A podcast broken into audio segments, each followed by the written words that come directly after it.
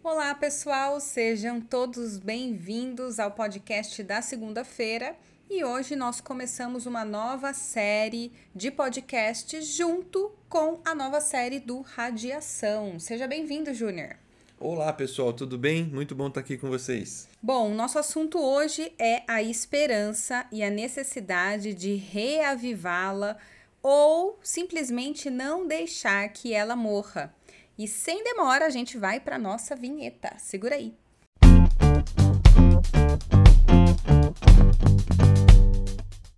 Bom, pessoal, nossa série é sobre esperança. Encontre razões para prosseguir em meio às lágrimas. E Júnior, você escolheu o melhor livro para para embasar essa série que é o livro de Lamentações. Conta um pouquinho pra gente do contexto. É, eu escolhi Lamentações porque o tempo que a gente está vivendo, com muita gente lamentando ao redor de nós, às vezes não é nem a pessoa em si, você que está me ouvindo, mas tem gente próxima de você sofrendo e precisando é, encontrar esse, esse consolo e a essa passou, esperança. A gente passou já da lamentação chata, porque tem gente chata, não tem? Assim, que tudo reclama? Não tem um povo assim? Tem, que você vai é... falar oi, a pessoa, ah, céus, ó terra, ó vida, é, ó mas... mar. Mas nesse caso aqui, a lamentação que a gente vive hoje já é algo assim. Não tem ninguém que em algum momento não, não lamente por algo. Vamos pegar uma pessoa relativamente famosa, né? Pelo menos num, num ambiente ela é famosa, Rebecca Nehmer. Ela de repente está lamentando. É, ela é famosa. Hã? Ela não é famosa. Você acha ela famosa? num mundo. Fazer enquete. Quem conhece a Rebecca Nehmer? Gente, a Rebecca Nehmer, para quem não sabe, é a esposa do Baruch. E a gente canta várias músicas dele. Praticamente a gente só canta Baruch lá no Radiação. Então, e, e, ela tá lamentando, porque ela tá com a mãe sofrendo. E aí é. ela vê as pessoas, por exemplo, lutando nessa coisa de abre igreja, fecha igreja, e, e aí o lamento dela é uma dor muito pessoal. Uhum. De assim, poxa vida, a gente está preocupado com isso e gente sofrendo, e agora ela tem alguém dentro da casa dela sofrendo. Então eu acho assim, não é essa lamentação da pessoa chata, reclamona, é que realmente as pessoas estão vivendo um momento que a tristeza está batendo na porta. É, eu acho que ela já entrou, viu? Não tá batendo só na porta, não. Então, e por isso que eu acho que Lamentações fala bastante sobre essa, esse contexto, né? Se quiser entender esse contexto do livro, é legal assistir a primeira. É, porque ele trouxe um pouco do contexto histórico. Quanto tempo antes de Jesus isso aconteceu?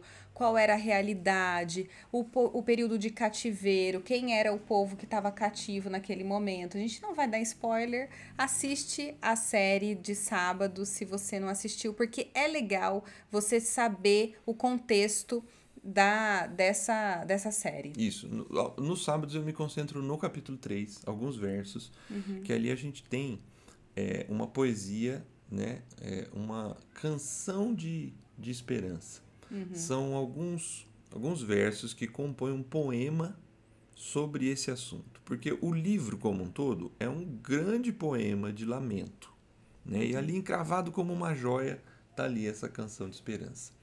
E, e, nessa canção de esperança ele apresenta alguns motivos, né, algumas razões para ele mesmo, porque ele diz assim: Eu me lembro de todo o sofrimento que a gente está enfrentando, mas eu também quero me lembrar daquilo que pode me trazer esperança. Uhum. E aí ele passa a poetizar aquilo que traz esperança para ele. Nesse sábado agora, é, eu falei sobre o primeiro ponto que ele apresenta como razão da sua esperança, que é o tipo de amor que Deus revela: um amor leal compromissado, aliançado, né? Que ainda que em algumas situações que a gente enfrenta ou que ele ali estava enfrentando era uma situação muito difícil, triste, até mesmo para algumas pessoas incompreensível, mas há um tremendo compromisso de Deus do ponto de vista desse poema com um amor profundo pela humanidade para trazer de novo ordem, paz e justiça. Ele até vai dizer assim: o amor leal de Deus não acabou, a misericórdia de Deus não secou. E essa razão pode ser ativada pela constância, eu falei no sábado. Uhum. Ele, ele se coloca ao nosso lado, Deus se coloca ao nosso lado todas as manhãs, é o que diz ali. Uhum. É, as misericórdias se renovam a cada manhã. Né? Fala tá tudo comigo isso, porque acho que é, é comum quando a gente passa por me, períodos de baixa, a gente querer largar tudo. Sim. jogar tudo para o alto Uhum. e olhar para o sol, que foi o exemplo que você trouxe, olhar para o sol, saber que o sol, independente da estação do ano, da condição climática que a gente enfrente, ele tá lá, isso ele remete muito, isso remete muito ao amor de Deus, que independente da situação em que a gente está, a situação climática do nosso coração, da Isso. nossa mente, ele está lá. O problema mora na gente, que não é constante. Nós não estamos lá com Deus. Deus sempre está no lugar do encontro, nem Sim. que for pra gente chorar junto. Ele tá lá. Tudo bem, mas não vamos nos focar a isso. A gente quer falar sobre esperança e você disse sobre canção da esperança. A proposta que a gente vai fazer aqui para os demais podcasts e para esse podcast é que a gente converse sobre três canções de esperança. Não de Jeremias, porque o Júnior já vai falar no sábado de Jeremias. Mas a gente vai falar sobre três canções de esperança de Davi, composições que estão presentes no livro dos Salmos. Portanto, já dando um spoiler dos próximos, hoje nós vamos falar sobre o Salmo 23 e nas semanas seguintes nós vamos falar sobre o 62 e o Salmo 84. Uma curiosidade aqui, o conjunto de salmos, eles eles compõem o livro de salmos, mas quando você fala o capítulo, é um salmo só. Então é o Exatamente. Salmo 62, o Salmo 84. Você ia falar É. isso? Eu ia, porque é como se a gente estivesse falando música, né? É. Então, assim, são as músicas. Tem 150 músicas. Uhum. E quando a gente vai falar da música 23, a gente não fala, vamos ler Músicas. músicas 23. A gente Uhum. fala, vamos ler a música 23. Ok. Então a gente lê o Salmo 23. Você lê pra gente? Talvez é o mais conhecido da Bíblia. Super, né? Pelo menos o primeiro versículo. O Senhor é o meu pastor, E nada. me, Me faltará. faltará. Só que na nova versão internacional, que é a que a gente sempre usa aqui, a NVI, é assim: O Senhor é meu pastor, de nada terei falta. Foi a versão que o Diegão leu no encontro, no início do encontro, foi. né? O Diego usou o Salmo 23 no início do encontro. O Senhor é meu pastor e de nada terei falta. Em verdes pastagens me faz repousar e me conduz a águas tranquilas. Restaura meu vigor. Guia-me nas veredas da justiça por amor do seu nome. Mesmo quando eu andar por um vale de trevas e morte, não temerei perigo algum, pois tu estás comigo. A tua vara e o teu cajado me protegem. Preparas um banquete para mim à vista dos meus inimigos. Tu me honras, ungindo a minha cabeça com óleo e fazendo transbordar o meu cálice. Sei que a bondade e a fidelidade me acompanharão todos os dias da minha vida e voltarei à casa do Senhor enquanto eu viver. Foi o primeiro salmo que eu aprendi. Decorado? É, Legal. foi o primeiro, eu era criança. Bom, Júnior, eu acho que é interessante que a gente, através desse estudo hoje, conheça tanto o Senhor do Salmo quanto o pastor do Salmo. O Sim. primeiro verso ele vai falar: O Senhor é o meu pastor Isso. e de nada terei falta. Uhum. Ou, né, qual versão você preferir. Tradicionalmente, ele é reconhecido como um salmo davídico, ou seja, é um salmo escrito por Davi. Davi. E Davi era um pastor de ovelhas. Sim, ele antes de ser rei, ele cuidava das ovelhas da sua família. Ele é o filho mais jovem de Jessé e ele não ia para as guerras. Ele devia ter por volta de 17 anos quando a gente conhece Davi eh, cuidando das ovelhas do seu pai, naquele dia em que o profeta vai até a casa deles para escolher o novo rei de Israel. Sim. E Davi não está na cena, né? E a gente descobre que ele está cuidando das ovelhas. Então, Bem clássico nessa história. Exatamente. É Samuel, né? Samuel. Mas lá, Davi, né, na- na- cuidando das ovelhas, Davi é forjado também como um guerreiro. E ali ele tem profundas experiências também com Deus que vão virar música, como essa aqui. Que vão virar poema, como esse aqui. Porque quando ele fala, o Senhor é meu pastor, ele está apontando para uma realidade que ele mesmo sabe como ele é como pastor com as ovelhas, né? Mas também forma também ali um grande guerreiro, né? Fazendo um parênteses aqui, ele lutou contra urso, lutou contra leão para proteger essas ovelhas e ele vai se tornar o grande é, rei e guerreiro Davi. O Junior falou que a gente está assistindo Vikings, a Falei. série, né? Essa semana a gente assistiu o Bjorn guerreando ali, lutando Um contra um urso. Não é, É. pouca coisa, não, gente. Dá pra, dá pra forjar, sim, um guerreiro Opa! cuidando de ovelhas. Mas, sabe que eu tava pesquisando um pouco sobre o, o trabalho do pastor? E eu acho que é legal trazer esse contexto, porque, pelo menos eu, quando pensava em pasto, toda vez, ah, a gente lê, né, pasto verdejante, a gente já pensa na coisa Aquela fazenda bonitinha, né? fazenda, com mato cortado, Paraná, uma grama bonita. São Paulo. É. Mas se a gente pensar aqui na realidade do Davi, Na Judéia. na Judéia, que aí, se você tem curiosidade, é Israel hoje, certo? Sim, ele é de Belém, né? Davi é de Belém. Sim. Mas acho que eu gosto de saber, sabia? Porque eu fico pensando assim, Judéia tal, parece tão distante, mas tá aqui, né? Mais vacinado que a gente. Mas Muito tudo bem, mais. vamos fechar o parênteses. E ali é uma região mais árida, Sim, é uma região bastante. em que quando você pensa o curral, né, o lugar que as, que as ovelhas ficavam, era um lugar mais afastado, era um lugar mais deserto, mais árido. Sim, E para comer, o pastor tinha que tirar a ovelha desse curral e levar até o que a gente chama de oásis, ou seja, o lugar que vai ter alimento, o lugar que vai ser mais verdinho, Vai que vai água. ter água, o lugar que é mais propício para a, a, a ovelha se alimentar. É, oásis são tipo ilhas de fertilidade no deserto, né? Você vai ter árvores, vai ter grama e vai ter ali um riacho, algum tipo de água para alimento, tanto de pessoas quanto de animais. Então ele não fazia isso tudo dentro do curral. Como a gente hoje está em. Hoje a gente imagina, imagina, né, quando a gente pensa aí boiadas.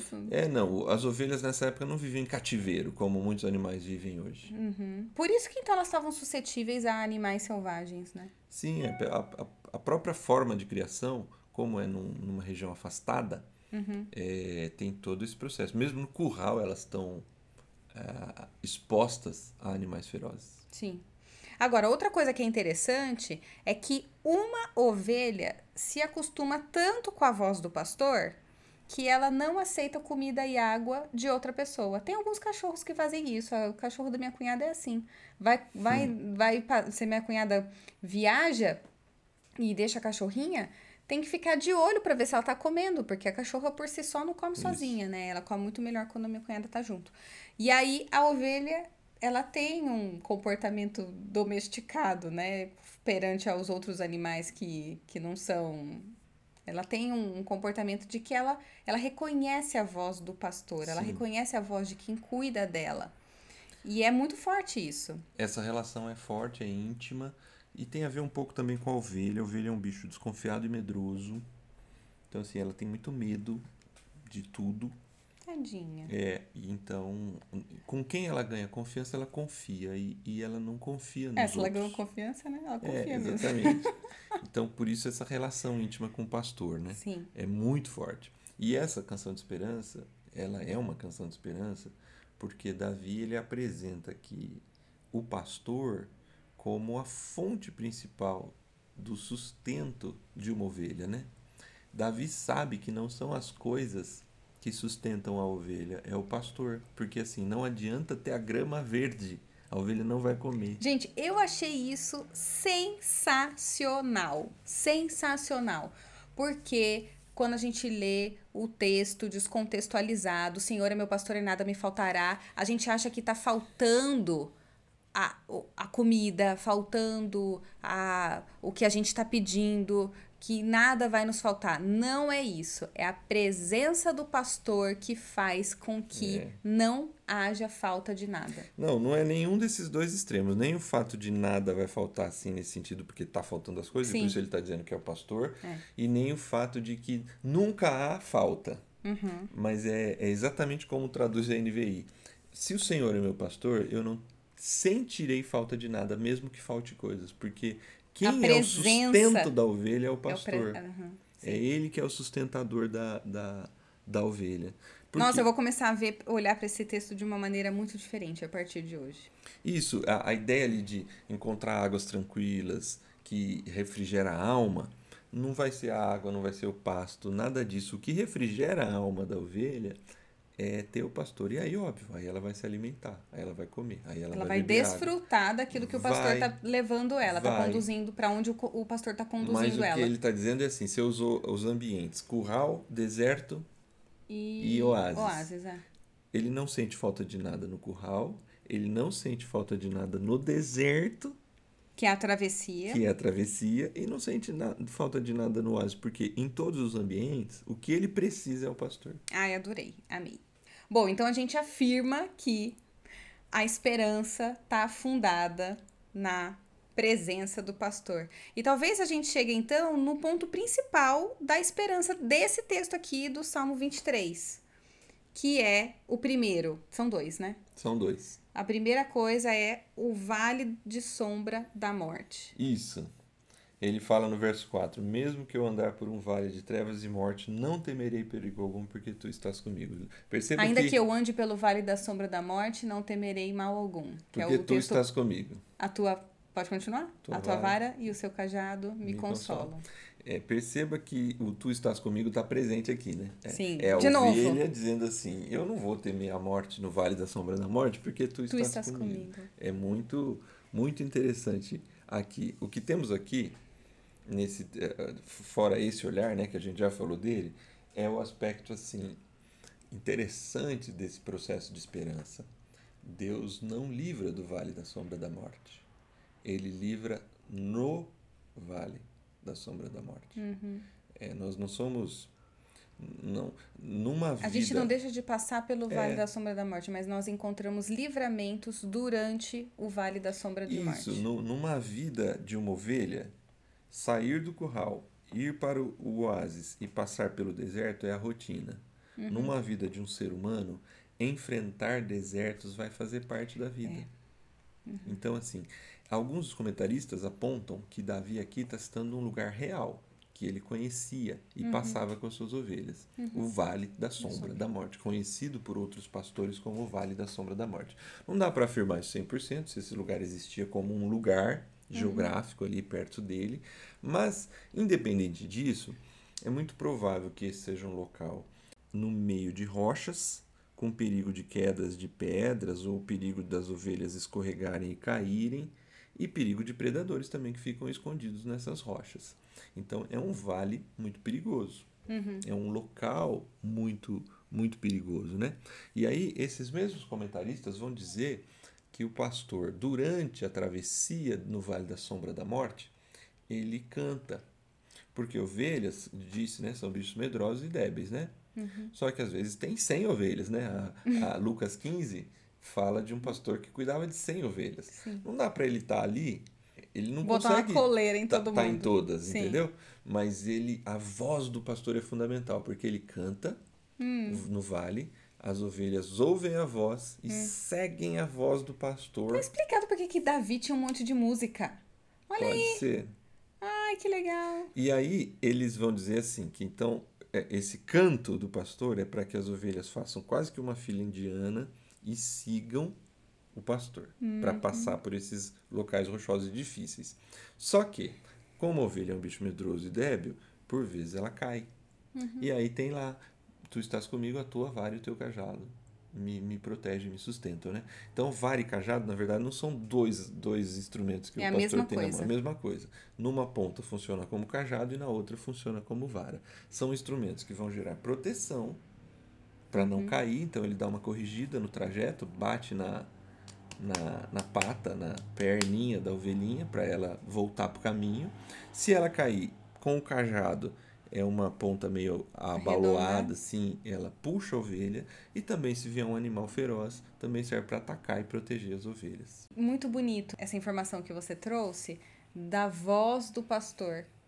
Porque no sábado você comentou sobre a importância da constância, da gente ser constante.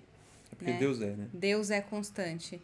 E a ovelha precisa ser constante, ela precisa estar muito atenta à voz do pastor para ela não se perder, para ela não cair, para ela não se desvincular de, todo de todo o caminho. E isso é com a gente também, né? O, o- engraçado, né? A gente traz para nossa vida a importância da constância, a importância de estar tá sempre perto, ouvindo a voz de Deus. Sim. É, a importância de você manter o relacionamento com Deus para que você consiga reconhecer a voz de Deus durante a travessia dos seus desertos, para que você não caia, para que você não se desvincule do restante da sua caminhada, para que você não se perca, não fique pelo caminho. É isso mesmo, é essa, essa ideia dessa constância, dessa vida de ouvir Deus, estar tá atento ao que ele fala, é fundamental, porque nesses vales, e é bem, é bem isso, né? A voz do pastor é importante em todos os lugares, mas no vale é fundamental. Para a gente poder atravessá-lo. Uhum. Agora, outro, e aí indo para o segundo cenário, né? Quando a gente fala do. Primeiro a gente falou da do Vale, vale da, da Sombra da Morte. Agora, o segundo ponto que a gente comentou lá no começo é a mesa perante os inimigos. Como é que é que fala o verso? Uma, uma mesa, mesa, perante mim, na presença dos meus inimigos, isso. unge a minha cabeça com óleo, meu cálice transborda. É Certamente que a bondade e a misericórdia do Senhor me seguirão todos os dias da minha vida e habitarei na casa do Senhor por longos é, dias. Ó, pessoal, ela não leu lugar nenhum, ela tá falando decorado é aqui. Isso aí. Versão como que é? Revista Almeida e atualizada. E atualizada. Isso aí. Bom, quando a gente passa numa situação difícil, a gente pode ter certeza que nós teremos a proteção, a salvação e até mesmo a correção de Deus, trazendo a analogia da vara, né, que você Sim. acabou de comentar. E a parte boa é que a gente tem um cenário de vitória, a gente está diante de uma vitória. Quando prepara uma mesa perante os inimigos, é um lugar bom.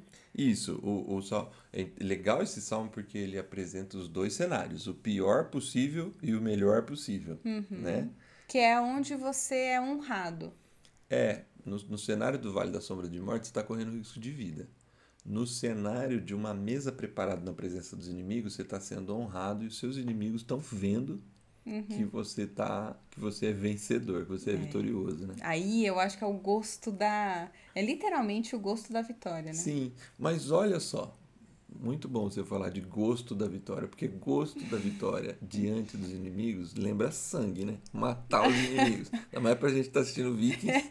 o negócio tá presente, eu consigo visualizar literalmente é, você essa mata cena. todos os inimigos tem muitos salmos de Davi que ele mata os inimigos, mas é muito legal nesse Salmo 23 não tem essa é, morte né? dos inimigos, porque ele está falando é, do pastor, ele aqui ele é ovelha.